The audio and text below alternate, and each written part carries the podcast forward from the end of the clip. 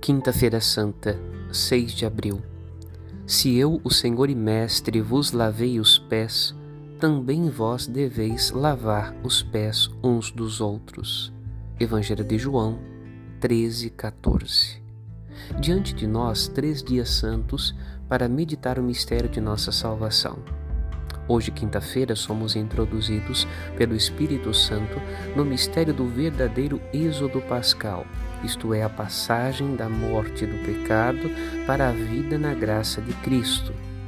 O mar vermelho, que separa o antes e o depois na nossa vida, está determinado pelo sangue de Cristo, sangue da nova aliança que jorra do templo de seu corpo crucificado. A nova humanidade remida não pela autoridade da lei, mas pelo sacrifício redentor de Cristo, é convidada a comunicar o presente recebido de Cristo, lavando os pés dos irmãos pela graça do perdão. Quereis vencer o diabo? Eis o exorcismo mais perfeito. Humilhados com Cristo na cruz, do serviço ao próximo. Meditemos, Padre Rodolfo.